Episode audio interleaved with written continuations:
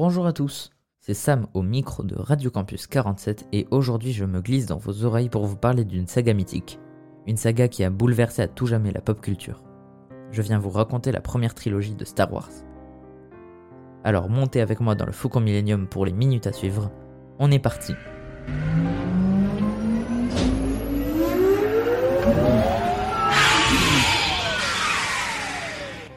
Tout part de l'idée de George Lucas, le grand créateur.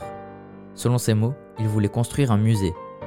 Le plus compliqué dans les années 70, c'était de réaliser un film de science-fiction, un genre pas du tout démocratisé à l'époque. L'autre défi de la SF dans les 70s, c'est de faire marcher son film. Pour faire parler de Star Wars, Lucas va faire un petit pari avec un de ses amis réalisateurs, Steven Spielberg, sur le tournage de Rencontre du troisième type. Lucas va demander à Spielberg 2,5% des recettes de Rencontre du troisième type contre 2,5% des recettes de Star Wars. Aujourd'hui, Spielberg aurait touché plus de 47 millions de dollars grâce au petit pari. En 1977 sort enfin Star Wars Un Nouvel Espoir, le quatrième opus. Ah ouais, j'allais oublier de vous expliquer ça aussi. La première trilogie de Star Wars à être sortie est en fait la deuxième partie de l'histoire. La première partie sortira en deuxième et la troisième par contre elle est bien à sa place. Donc, pour reprendre, Star Wars Un Nouvel Espoir raconte l'histoire d'un jeune fermier, Luke Skywalker, qui va quitter sa planète après avoir appris que son père était un grand Jedi très puissant. Il va se former avec Obi-Wan Kenobi et va rencontrer Han Solo, un contrebandier, et la princesse Leia, fille héritière du trône d'Alderaan, et prise en otage par le grand méchant, le plus populaire, Dark Vador. Après un tournage de galérien en plein désert tunisien et tous les moyens investis pour la guerre des étoiles, George Lucas prit une pause mais continue de travailler sur des suites à son film.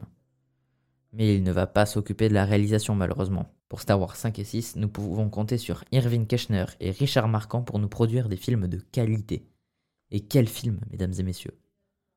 Dans Star Wars 5, Luke va se former avec l'ancien, le très ancien maître Jedi Yoda. Après, il va se retrouver sur Bespin, la cité des nuages, pour affronter Dark Vador. Han Solo se retrouve congelé dans la carbonite, Luke perd sa main dans un combat avec le méchant qui veut mettre un terme à leur duel avec sa phrase mythique que tout le monde sur la planète connaît. Non, je suis ton père. Par rapport à cette phrase, j'ai une petite anecdote à vous livrer. Saviez-vous que pendant le tournage, la phrase qu'a prononcée David Prose n'est autre que Non, Obi-Wan a tué ton père Ce choix de Lucas est fait pour éviter toute fuite sur la grosse intrigue de son film. Quel est le numéro qui suit le 5 Le 6 Passons à Star Wars, le retour du Jedi. Alors, qui est à la réal de ce dernier volet de la trilogie?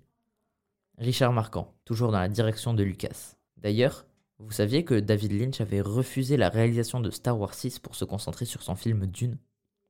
Dans cet opus légendaire, vous pourrez suivre le jeune Skywalker, devenu maître Jedi, aller libérer ses amis Han et Leia des griffes du mafieux galactique Jabba le Hutt.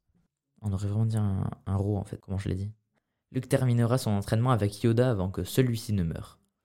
Avant de mourir, Yoda lui avouera un petit secret sur la famille de Luke. Il a une sœur, qui n'est autre que Leia, sa collègue rebelle, qu'il embrassait dans le 5 au passage. Après un combat final qui se terminera par la chute définitive de l'Empire et de l'Empereur, Luke découvrira le vrai visage de son père, un brûlé, littéralement et métaphoriquement. Ils iront fêter leur victoire sur la lune d'Endor avec les petits Ewoks dont le nom n'est jamais prononcé dans les films. Et puis ce dernier volet de la trilogie se clôturera sur le fantôme de Dark Vador qui se joindra à ceux de Yoda et Obi-Wan Kenobi. Vous voulez en savoir plus sur Star Wars? Restez connectés sur Radio Campus 47 pour ne pas louper mes prochaines chroniques sur cet univers emblématique. Merci à toutes et à tous de m'avoir écouté. C'était Sam, on se dit à bientôt.